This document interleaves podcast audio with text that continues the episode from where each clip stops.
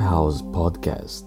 Neste momento, nós estaremos entrando na palavra do Senhor. Nós estamos em uma série de mensagens com o tema A Pureza do Evangelho da Graça. Já ministramos três partes e quero te encorajar a ir até o meu YouTube, meu canal no YouTube, mais uma vez reforçando, youtube.com barra Leofusaro e ouvir as três partes. Essa é a quarta.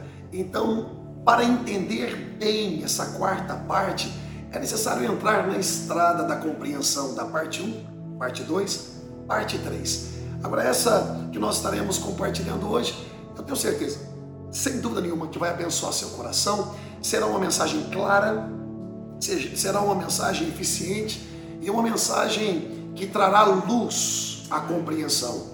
Nós vamos trabalhar no querigma que é a palavra proclamada, que é a pregação, que é a, que é a palavra através da proclamação da fé né, que temos nas Sagradas Escrituras, e também caminharemos, como estamos caminhando sempre, no Didaque, que são mandamentos práticos, não estou falando de mandamento mosaico, estou falando de mandamentos no sentido de deveres, deveres práticos que estão revelados nas Escrituras para que nós possamos conduzir a nossa casa, conduzir a nossa vida, conduzir os nossos sonhos, conduzir as nossas intenções, conduzir a sociedade de alguma forma que estamos inseridos, se porventura estamos em posição de liderança, através desses mandamentos práticos que a graça também nos oferece, nós podemos graciosamente abençoar vidas, ok? Então vá até no youtube.com Fusaro e acompanhe parte 1, parte 2, parte 3 e agora nós vamos entrar na parte 4 da série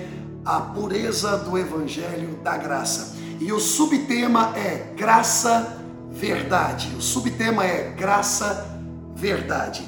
Eu quero começar dizendo que a graça verdade ela nos revela alguns elementos de extrema importância para análise, para termos critérios, até mesmo na interpretação acerca da graça do Senhor. Elemento número um, eu quero que você anote aí, se você está me acompanhando, anote. Elemento número um, a graça verdade, eu não estou falando da graça menino, eu não estou falando da graça ah, que incentiva comportamentos ah, infantilizados, não. Eu estou falando da graça verdade, da graça bem compreendida.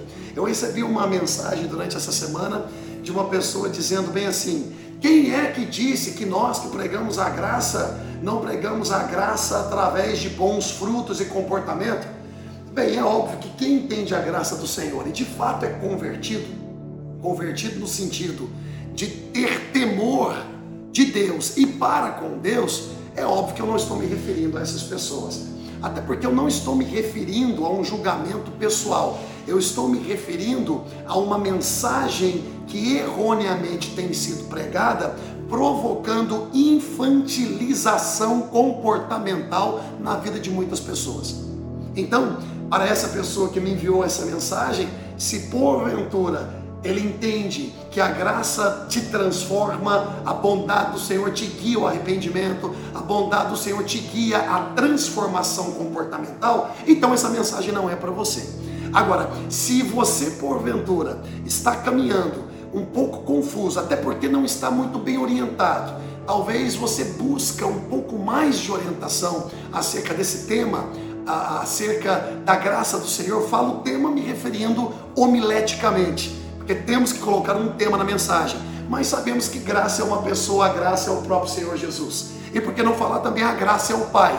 Porque o Pai deu, Deus amou o mundo de tal maneira que deu graciosamente. Então Jesus é a expressão do amor do Pai. Jesus é a expressão da graça do Pai. Jesus é a plenitude de Deus na terra. Jesus é o amor expresso do Pai aos nossos corações, ok? Então graça não é uma teologia, embora podemos estudar teologicamente acerca da graça. Graça não é um tema, embora podemos utilizar como temas dentro do setor da homilética, que é a formação de sermão, ok? A graça não é ah, uma doutrina, embora podemos ensinar, ou seja, trazer para o didaquê, trazer para deveres práticos que a graça promove. Então podemos sim também colocar a graça do Senhor de uma forma didática, explicadamente falando, para que as pessoas venham a entender. Né? O querigma, a palavra graça por proclamação, mas de, de uma forma simples, para poder ser compreendida ah, nos diversos níveis e alturas de intelecto, ok? Então vamos lá. Graça, verdade, primeiro elemento que eu quero que você anote, depois dessa introdução. Primeiro elemento, a graça, verdade, a graça bem interpretada, a graça transformadora é a graça que, no elemento número um, A, exerce justiça, B, confronta pecado e C, corrige e direciona aos bons frutos. Vou repetir. A graça bem interpretada, a graça que é a bondade de Deus, que nos guia a arrependimentos, que nos guia a mudança de vida, uma vez entendendo que a conversão ela é diária. Todos os dias nós estamos nos convertendo, até porque estamos lidando com fatores almáticos completamente desafiadores. Lidar com a nossa alma não é fácil. Converter a nossa alma não é fácil. Nós somos salvos de forma instantânea no nosso espírito. A obra do Senhor redentora na cruz do Calvário nos salvou através da obediência de Jesus Cristo. Há uma salvação instantânea no espírito. E como é que eu experimento essa salvação? Através do ato da justificação. Eu fui justificado e pronto. A obra foi concluída. Pela obediência de Cristo eu herdo a salvação. Pela obediência de Cristo eu herdo uma nova identidade. Pela obediência de Cristo eu me torno merecedor. Não pela minha própria obra, não pelos meus esforços físicos e nem pelos meus cumprimentos à lei mosaica mas devido àquilo que Jesus fez e o meu credo, eu apenas creio. Se existe um trabalho, esse trabalho é crer. Eu creio naquilo que Jesus fez, ele me salva instantaneamente, e agora o que eu creio me faz experimentar salvação, que começa o processo na alma da conversão. Então, no meu espírito eu sou justificado instantaneamente. Na minha alma eu estou sendo salvo. O que te faz salvo é o espírito. Porque nós somos espírito, temos uma alma e vivemos de um corpo. Porém, no espírito eu fui salvo, na alma estou sendo salvo. Porque a palavra, através da renovação de mente, vai alinhando o meu comportamento. E o meu comportamento está alinhado às minhas decisões, às minhas emoções, aos meus temperamentos. Então, na alma, eu estou sendo salvo. E no corpo, eu serei salvo quando Jesus voltar nas nuvens. Os mortos vão ressuscitar primeiro e depois nós teremos os nossos corpos transformados, glorificados e subiremos ao encontro do nosso Senhor e Salvador Jesus. Ok? Então, mais uma vez, no Espírito eu fui salvo pela obra de Jesus. Não pode ter graus, não pode ter fases e não pode se ter processo eu creio e sou salvo pela obediência de Cristo. Na alma eu estou sendo salvo, ou seja, é o processo da santificação. A graça que te salva instantaneamente é a graça que caminha contigo na processualidade na alma para a sua santificação. E é a mesma graça que quando Jesus vier, o nosso corpo será salvo desse desse pecado que ainda de alguma forma afeta a nossa estrutura física.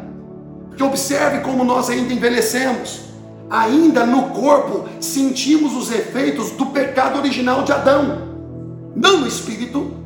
E na alma estamos cada vez mais nos alinhando à palavra do Senhor e vivendo uma vida santa por causa de Jesus por causa daquilo que ele fez e por causa das transformações que a minha alma está através da palavra. Mas o corpo, ele continua caindo cabelo, o corpo continua envelhecendo, o corpo continua em decadência. É templo do Espírito Santo, sim. É veículo, nunca permita que ninguém fale mal do corpo, porque o Senhor está interessado também no corpo. É por isso que ele ressuscitou o filho dele com espírito, alma e corpo, levou tudo.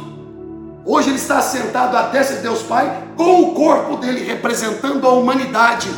Quando Deus olha para o lado direito dele, a destra dele, ele vê a humanidade justificada. E quando Deus olha aqui para baixo, ao invés de olhar o meu pecado, ao invés de olhar a minha, a minha deficiência espiritual, ele olha para o sangue de Jesus. Glória a Deus, a humanidade está justificada e representada nos lugares celestiais. É por isso que o Senhor fala que nós estamos assentados através das palavras do apóstolo Paulo em lugares, em regiões celestiais porque o Senhor levou o corpo humano dele. Glória a Deus. Mas tenho sim que saber separar as coisas. No espírito eu sou salvo, fui salvo através do ato da justificação. Não pode ter graus, não pode ter fase, não pode ter processualidade. É um ato instantâneo, vindo do tribunal de Deus, julgando no corpo de Cristo todo o pecado da humanidade. Glória a Deus! Glória a Deus! Para que a nossa alma pudesse ser salva.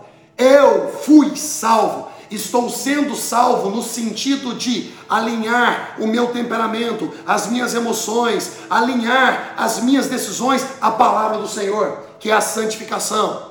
Então, no espírito, justificação, na alma, santificação e no corpo, glorificação, que será ainda um evento por vir. Ou seja, eu fui salvo, estou sendo salvo e serei salvo. Fui salvo no espírito, estou sendo salvo na alma e serei salvo no corpo. Quando falo serei salvo na alma, eu estou falando de temperamento, decisões e emoções.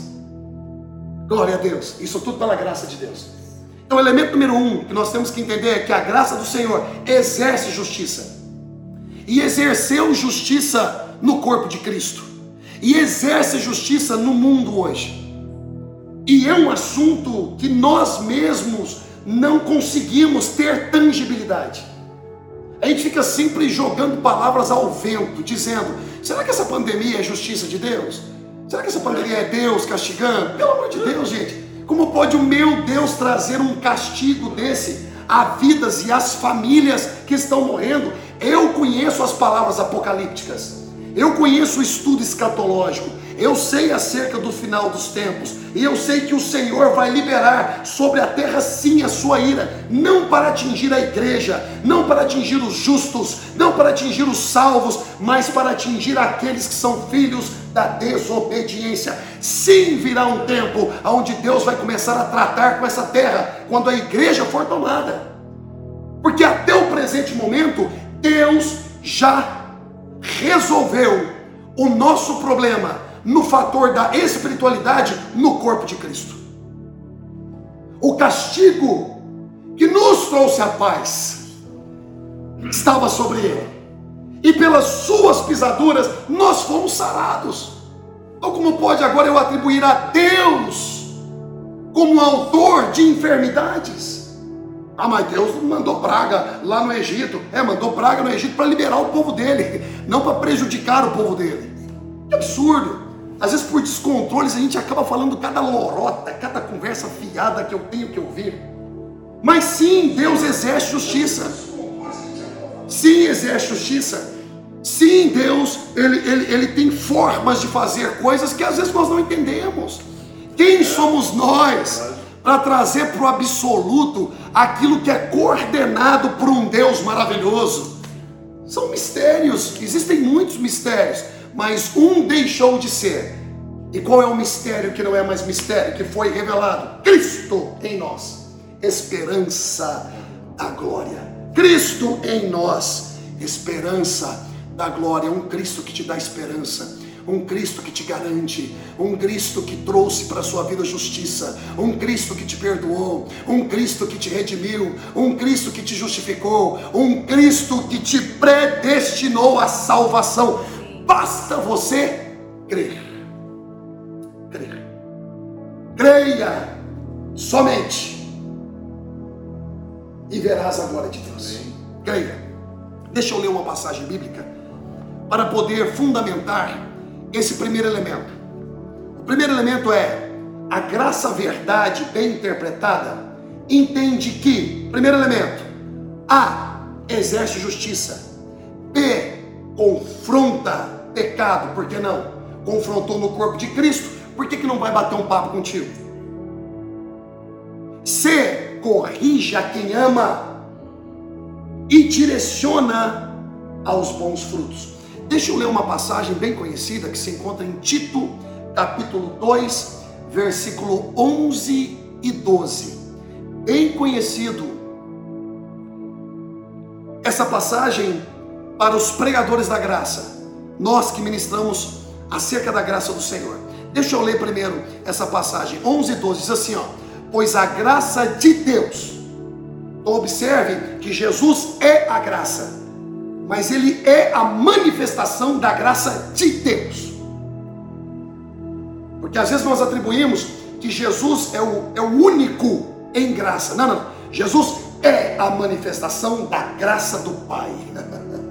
tem graça em Jesus, tem graça no Pai e tem graça no Espírito Santo. O, o, o Espírito Santo que consola, o Espírito Santo que instrui. Então preste atenção, pois a graça de Deus foi revelada e a todos traz salvação. Observe como se oportunizou a salvação para todos. E a única coisa que um ser humano tem que fazer é crer na obra redentora de Jesus Cristo. É crer na obra de suas mãos. É crer no esforço de Jesus na cruz do Calvário. É a única coisa para ser salvo que o ser humano precisa fazer. Por quê?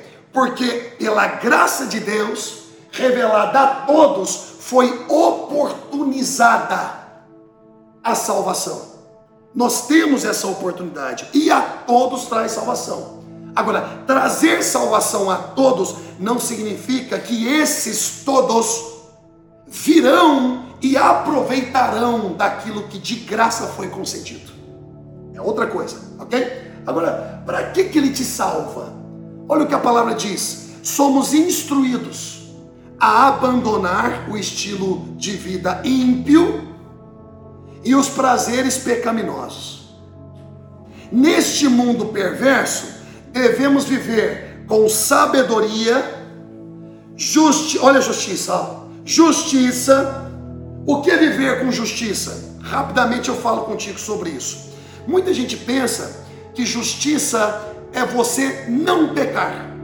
Se eu não peco, eu sou justo. Não, você é justo por aquilo que Jesus fez, não por aquilo que você faz. Ponto definido. Você é justo por uma ordem declarativa do céu. Deus declarou que você é justo por causa do Filho dele, Jesus Cristo. Não é o que você faz que declara que você é justo, mas sim o que Jesus fez que declara a sua nova identidade se você crer. Ok? Então, só para deixar claro. Então tá, então o que é justiça? Uma vez que nós definimos que você é justo e você recebe a justiça por aquilo que Jesus fez, então é dizer que para eu manifestar justiça, eu também tenho que fazer. Mas eu não tenho que fazer para ser salvo, eu tenho que fazer para que os meus bons frutos impactem a vida de outros. A glória a Deus. Exemplo, aqui em New Jersey, nos Estados Unidos, e em Maryland, neva muito. Neva muito. E no tempo de neve, algumas pessoas têm na frente da garagem ainda tipo uma calçada extensa. E quando cai muita neve, cada um é responsável em tirar a neve da sua própria calçada. Então vamos lá, vamos usar esse exemplo prático. O que é justiça? Justiça é você pegar a sua ou seu equipamento de tirar neve ou a sua pá, raspar a pá e tirar a neve da sua calçada e pensar: poxa vida, a minha vizinha ela é idosa farei eu um ato de justiça, farei eu a diferença na vida dessa senhora hoje. Eu entrarei na necessidade dela. Eu farei um ato de justiça. Então você pega a sua pá, vá até a casa dela, bate na porta e fala: Senhora, eu posso tirar a neve da sua calçada? Oh, meu filho, não precisa, mas eu quero fazer. Mesmo que não precise, ato de justiça. de justiça. Você vai e limpa a sua calçada e você vai e limpa a calçada dela. Esse é um ato de justiça. Olha só, nós fomos feitos justos por causa daquilo que Cristo fez. Não foi por aquilo que Cristo não fez. É dizer que eu não posso ser justo por aquilo, não, não é nenhum ato de ser. Deixa, deixa eu até me corrigir. Eu não posso exercer justiça, porque eu já sou justo por aquilo que Jesus fez. Ele fez, eu sou. E se eu sou justo, então eu tenho que exercer justiça. Eu não posso exercer justiça se eu não faço nada. Porque penso que se eu não pecar, já é justiça. Não. Se você não pecar, é renovação de mente. É o efeito da salvação na sua vida. Então, exercer justiça é fazer alguma coisa pelo próximo. É por isso que ele nos inseriu a lei dele. Ele, ele nos tira da lei mosaica, não de princípios e valores, mas da lei mosaica, ok? Da condição da lei mosaica, que sempre aumentou mais o nosso pecado. A lei é como um microscópio, quando coloca um pequeno pecado ali, ele maximiza. O mais mínimo pecado, ele maximiza, ok? Então ele nos tira da lei mosaica, Romanos capítulo 10, versículo 4, que diz: Cristo é o fim da lei, para a justificação de todo aquele que nele crê, e nos insere a lei dele. E qual é a lei dele? A lei dele é: levai as cargas uns dos outros, e assim cumprireis a lei Amém. de Cristo levai a carga um dos outros, e assim cumprireis a lei. De... Observe como é um dever, é um dever de justiça, é um dever que expressa a justiça. Levai as cargas uns dos outros, assim cumprireis a lei de Cristo. Eu não levo a carga para ser salvo, eu não levo a carga para ser perdoado, eu não levo a carga para ser redimido, eu levo a carga porque Ele levou a minha, e porque Ele levou a minha, Ele me ensinou a como fazer. Entendido, gente? Compreendeu? Isso aqui é simples, ok? Elemento número dois: a graça verdade. A graça verdade, ela não poupa elogios. Glória a Deus, quem gosta de receber elogio? Eu gosto de receber elogio. Nós amamos receber elogio. Mas a graça verdade, ela também não poupa críticas ela também não poupa críticas. Ela não poupa elogios e ela não poupa críticas. Mas aonde está escrito isso, pastor Léo? Não é muito simples. Jesus Cristo, ressurreto, no céu, revelou a João, na ilha de Pátimos, mensagens, cartas para serem entregues, para serem entregues aos sete anjos das igrejas da Ásia Menor. E uma dessas igrejas é a igreja de Éfeso. Estou falando de Novo Testamento, estou falando de, do Cristo, graça, já ressuscitado e com um cinturão de ouro em seu peito. O Deus graça ressurreto. Ele revela a João para que ele possa escrever toda essa revelação e transmitir ao anjo da igreja de Éfeso. Observe a carta. Escreva esta carta ao anjo da igreja de Éfeso. Esta é a mensagem daquele que segura na mão direita as sete estrelas. Essas sete estrelas está falando das sete igrejas. Daquele que anda entre os sete, perdão, está falando dos sete pastores. E daquele que anda entre os sete candelabros. Os sete candelabros é, são as sete igrejas, ok? Sei de tudo que você faz se existe alguém que sabe do que você faz, é Deus.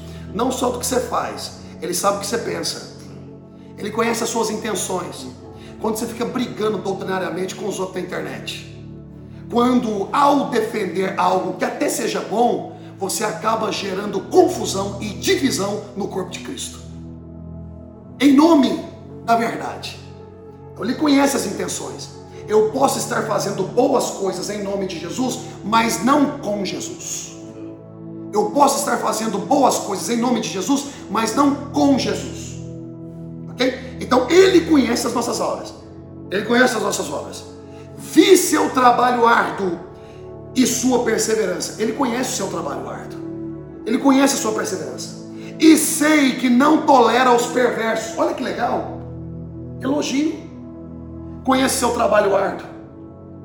Conheça a sua perseverança. Eu sei que você não tolera os perversos. Eu sei que você examina, olha só o que diz: examinou as pretensões dos que diziam ser apóstolos, mas não são, e descobriu que são mentirosos. Ou seja, eu conheço a sua cautela nas Escrituras. Eu conheço. Eu sei que você protege aquilo que crê. E que gente que se diz apóstolo, você confrontou para que seja demonstrado que não, que o ensino que vem deles não é o apurado. Mas cuidado para não ferir o corpo de Cristo na multiforma. Cuidado, porque nós estamos em uma bandeira do reino de Deus. Tenha sensibilidade. No início da minha jornada ministerial, eu pregava com tanta veemência que às vezes feria meus irmãos. Hoje eu tenho uma cautela, porque eu sei que Deus usa os nossos irmãos, talvez não tendo a mesma revelação que a nossa, mas servem ao Senhor, são tementes a Deus. Poderiam ter uma revelação ou outra que nós acreditamos que eles poderiam ter, poderiam, como eles também acreditam que nós poderíamos ter uma revelação que, que eles acreditam que não temos. Você vê como a faca ela, ela, ela corta para lá e corta para cá. Assim como ferro afia ferro, nós os afiamos, não é verdade? Olha só o que diz, olha só. Contudo, Aqui começa. Ele não poupa elogio. A graça não poupa elogio. E também não poupa crítica. Olha só. Contudo, tenho contra você uma queixa. Nós estamos falando aqui do Novo Testamento. Nós estamos falando aqui do Jesus ressurreto. Nós estamos falando da graça em pessoa, enviando uma carta escrita através de João na ilha de Pátimos para o anjo da igreja de Éfeso, elogiando e criticando. Olha só. Contudo, tenho contra você uma queixa, uma crítica, construtiva, mas é crítica. Olha só. Você abandonou o amor que tinha no princípio. É dizer que podemos ensinar a verdade sem amor. Podemos ser bons teologicamente, teologicamente falando, sem amor.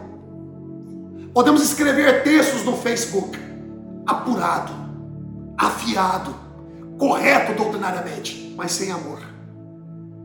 Eu só quero informar para você e quero falar para mim mesmo, ou para eu mesmo, sei lá como é esse negócio do português, que antes de eu escrever e antes de eu pregar, o Senhor conhece as minhas intenções. Eu posso estar falando a coisa correta com a motivação errada. Observe o diabo. Ele falou Bíblia, palavra, vamos falar assim, né? Ele falou palavra para Jesus, lá na tentação. Ele disse: Está escrito. Ele dará ordem aos anjos a seu respeito, para te guardar e não permitir que os seus pés vacilem. Ele falou a verdade. Mas sem a essência da verdade, sem a motivação da verdade, o diabo pode até falar a verdade, mas com a motivação mentirosa, porque ele é mentiroso desde o princípio. Ele é mentiroso desde o princípio. Existem pessoas que podem enganar outras falando a verdade. Mas é mentira por essência. E nós precisamos tomar cuidado com isso. Olha só, você abandonou o amor que tinha no princípio. Veja até onde você caiu.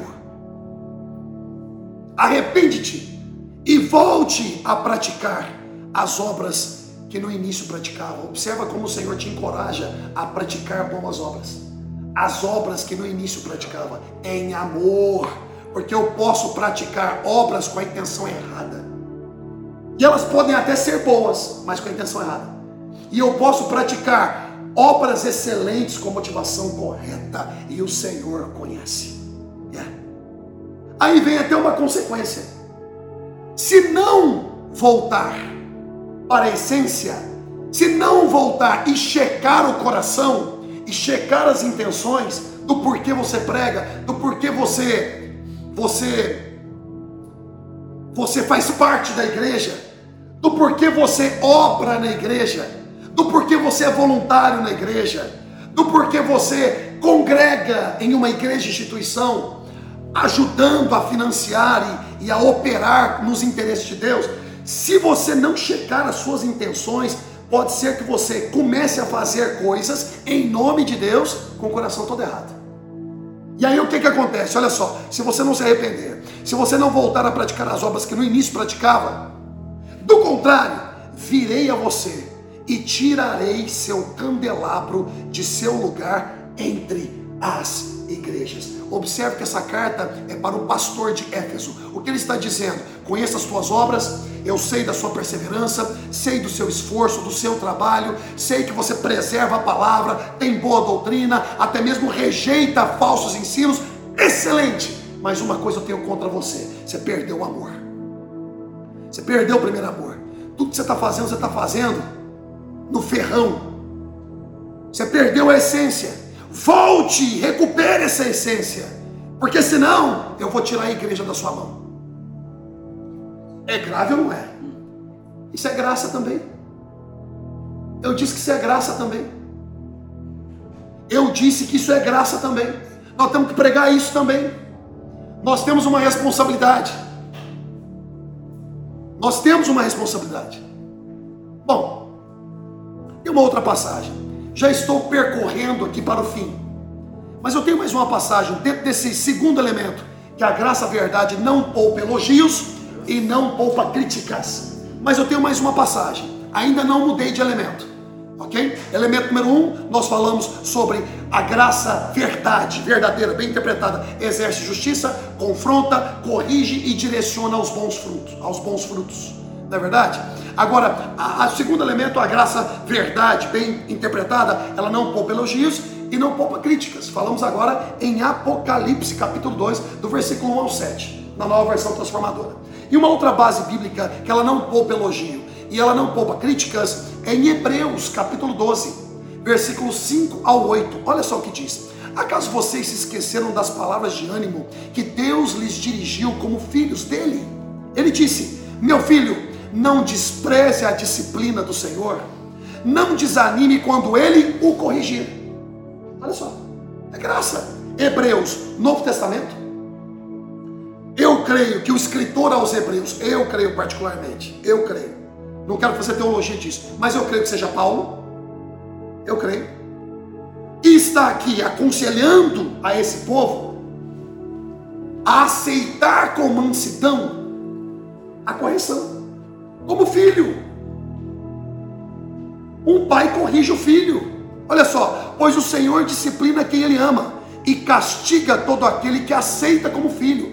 Esse castigo que está se referindo aqui não é o castigo espancamento, não é o castigo praga, não é o castigo colocar enfermo, como a gente tem ouvido por aí. Não, esse é um castigo de, de de algo que, embora possa doer, é para dirigir, é para alinhar, é para corrigir, é para colocar de volta no propósito. Não é para fazer mal, não é para causar dolo. Olha só, pois o Senhor disciplina quem Ele ama e castiga todo aquele que aceita como filho. Enquanto suportam essa disciplina de Deus, lembrem-se de que Ele os trata como filhos. Quem já ouviu falar de um filho que nunca foi disciplinado pelo pai? Quem? Se Deus não os disciplina como faz com todos os seus filhos, significa que vocês não são filhos da verdade, mas ilegítimos. Então, aquele que não aceita correção, aquele que não aceita alinhamento, até mesmo pastoralmente falando, pode ser que esteja se considerando ilegítimo. Ilegítimo. Porque aquele que sabe que é filho legítimo e que foi absorvido essa graça, aceita a disciplina e aceita a correção. Terceiro elemento para terminar. Terceiro elemento. A graça demonstra bondade para transformação. Porque se a graça que te salva não te introduz a transformações, então não é graça é meninice. Porque a graça não te coloca na fábrica da infantilização comportamental. A graça não mima pessoas. E quando eu conheço a graça do Senhor e eu abraço essa graça, é impossível minha vida não ser transformada. É impossível não produzir bons frutos e permitir que o Espírito Santo de Deus seja guiado. Perdão, permitir que o Espírito Santo de Deus a, a, não me guie as manifestações do fruto do Espírito. É impossível. É impossível. Então, terceiro elemento, a graça verdadeira, bem interpretada, demonstra bondade para a transformação. Olha só, João 8, de 10 ao 11. O Evangelho de João 8, 10 ao 11. Então Jesus se levantou de novo e disse à mulher: Onde estão seus acusadores? Nenhum deles a condenou? Ela respondeu: Não, Senhor. E Jesus disse: Ó, oh, a graça salvou. A graça salva primeiro. A graça não, não dá lição de moral primeiro. A graça te salva, depois te ensina. A graça te salva, depois te ensina. A graça te salva, depois te ensina para um caminho de transformação. Olha o que Jesus fala: Eu também não te condeno, vá e não peques mais. Ou seja, seja transformada pela ação de graça que eu hoje te agraciei. É isso que está dizendo. É isso que está dizendo. Meus queridos, no final dessa vida, quando todos nós nos colocarmos diante do Senhor, salvos e não salvos, ninguém poderá se apresentar com desculpas. Ninguém. Olha o que a palavra diz, ó, Mateus 7, 21, 23. Nem todos que me chamam Senhor, Senhor entrarão no reino dos céus. É Jesus dizendo. É Jesus dizendo. Mas apenas aqueles que de fato fazem a vontade de meu Pai que está no céu. É dizer que a graça te insere e te ensina a fazer a vontade do Pai. Porque se você fala que você foi salvo pela graça, mas o seu testemunho é diabólico, mas o seu testemunho é feio, é horrendo, seu testemunho na sua casa, porque tem gente que pode até ensinar muito bem, mas na casa não tem nenhum tipo de ensino expresso. Resultados do ensino. Se você fala que a graça te salvou, mas você me perdoa a expressão, mas eu vou ter que falar porque faz parte da minha essência. Você é um cavalo com a sua esposa? Você é uma mulher negligente com seu esposo? Você não educa seus filhos? Você não paga suas contas? Você é um péssimo pagador. Você é mentiroso. E não estou falando que nós não pecamos, pecamos. Pecamos. E a graça vai nos alinhando. Mas o duro é quando eu falo que essa graça me salvou e não mudo meu comportamento. Não se consegue ver transformação. Os anos passam e não se consegue ver. Quem sou eu para julgar salvação? Eu não julgo salvação, mas eu observo fruto. E olha o que está dizendo aqui, ó. Nem todos que me chamam Senhor, Senhor entrarão no reino dos céus, mas apenas aqueles que fazem a vontade do meu Pai que está no céu. No dia do juízo, muitos me dirão: Senhor, Senhor, nós profetizamos em teu nome. Tem gente que está profetizando no nome do Pai, no nome de Jesus, no nome do Espírito Santo, no nome da igreja. Nós profetizamos em teu nome, nós expulsamos demônios em teu nome. E nós não realizamos muitos milagres no teu nome, Jesus. Quantos milagres eu fiz em teu nome? É o que eu falo, meu querido. Você pode estar fazendo muita coisa em nome de Jesus, mas não com Ele. Olha só a resposta de Jesus. Eu, porém, responderei: Nunca os conheci. Afastem-se de mim, vocês que desobedecem os meus preceitos. Não é forte, meus queridos? Por quê? Porque a graça te convida a ouvir e praticar. E com isso eu termino. A graça te convida a ouvir e a praticar. Eu ouvi, recebi e agora sou instruído. Assim como Tito capítulo 2, versículo 11 e 12, que nos ensina. Assim como as palavras de Jesus em Mateus 7, 24 e 25, que diz assim: Quem ouve minhas palavras e as pratica é tão sábio como a pessoa que constrói sua casa sobre uma rocha firme. Quando vierem as chuvas e as inundações e os ventos castigarem a casa, ela não cairá, pois foi construída sobre rocha firme. O que, que é uma casa? Uma vida construída em rocha firme. É uma pessoa que ouve as palavras de verdade e da graça de Jesus e as aplica. Então a palavra de Jesus é o fundamento. E a casa são as aplicações diárias do meu comportamento, mediante a graça que eu recebi. Não tem outra mensagem. Ele veio cheio de graça e cheio de verdade, como diz em João 1,14. Ele veio com graça e ele veio com verdade. Se eu só tenho graça, pode ser que eu fique mimado. Se eu só tenho verdade, pode ser que eu vire moralista. Então é graça e verdade. Graça e verdade. Essa é a palavra que eu tenho para compartilhar aos vossos corações. O Senhor nos chama a uma transformação de vida. O Senhor nos chama à aplicação da Sua palavra. Principalmente nos dias que nós estamos vivendo, que são difíceis muito difíceis, como diz em 2 de Timóteo, capítulo 3. Os homens amarão mais ao dinheiro do que a Deus.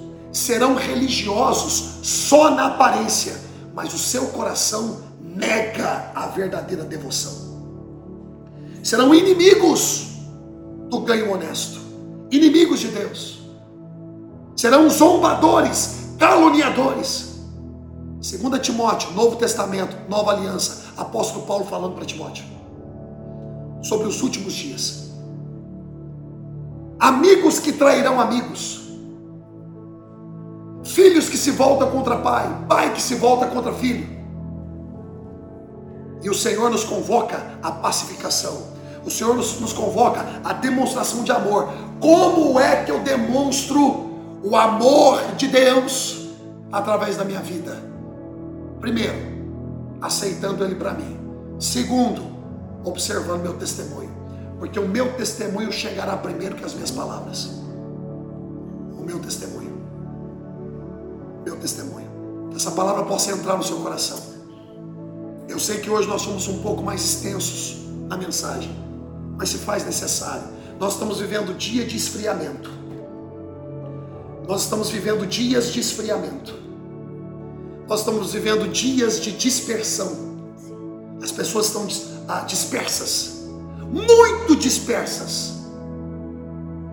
Aonde ficamos três horas assistindo um live do Bruno Marrone, mas não conseguimos ficar uma hora em frente de um live ouvindo a palavra de vida eterna que gera transformação. É, as pessoas priorizam tudo, menos crescimento para sua vida. As pessoas gastam dinheiro com tudo, menos ofertar na casa do Senhor. Não para enriquecimento de uma instituição, mas para que nós possamos continuar levando a palavra para as pessoas através dos veículos que custa dinheiro. Custa dinheiro. Porque a salvação, ela foi dada de graça, mas o evangelho é custoso. Por isso que Jesus tinha um tesoureiro. Nós estamos vivendo dias de muita superficialidade em tudo. Não existe mais enraizamento de amizades, não existe mais enraizamento de lealdade à visão e ao ministério do Senhor. Não existe mais enraizamento à visão eclesiástica pontual de cada região. Não existe. Ou me perdoem, eu não quero ser cruel existe ainda nos corações de alguns. Mas o esfriamento está intenso. Está intenso. Está intenso. Meus queridos, eu quero vos alcançar com a graça do Senhor. Mas assim como apóstolo Paulo, não sejam insensatos, não sejam tolos, não caiam no, no conto do vigário, não caiam na mensagem que, que traz afago para a alma, mensagens almáticas. Não caiam nas mensagens melosas. Vivam para Deus, sirvam a Deus na sua casa, na comunidade, em um veículo também chamado igreja instituição. Financie, faça diferença. Porque não adianta o discurso. Eu amo a Deus, Deus conhece meu coração, conhece. Como eu li aqui em Apocalipse, conhece muito bem. É Ele que conhece, eu não, Ele conhece. Ele conhece. Se eu for para o mais profundo do abismo, ali o Senhor está. Não tem como fugir do Senhor. Glória a Deus pela graça dele. E que está nos dando sempre uma nova oportunidade. Eu não busco uma mensagem de graça que acaricie o seu ego. Não. Eu busco uma mensagem, ou eu busco expressar uma mensagem que gere transformação. E eu sei que a graça transforma. Aqueles que têm ouvido, ouça o que o Espírito diz à igreja. Se acautele do fermento de Herodes, se acautele do fermento deste mundo jaz maligno, se acautele das dispersões, porque está muito disperso, está muito disperso, estou dizendo, e que receba, e eu quero que você receba essa palavra de coração, com amor no coração, em nome de Jesus, e compartilhe ela.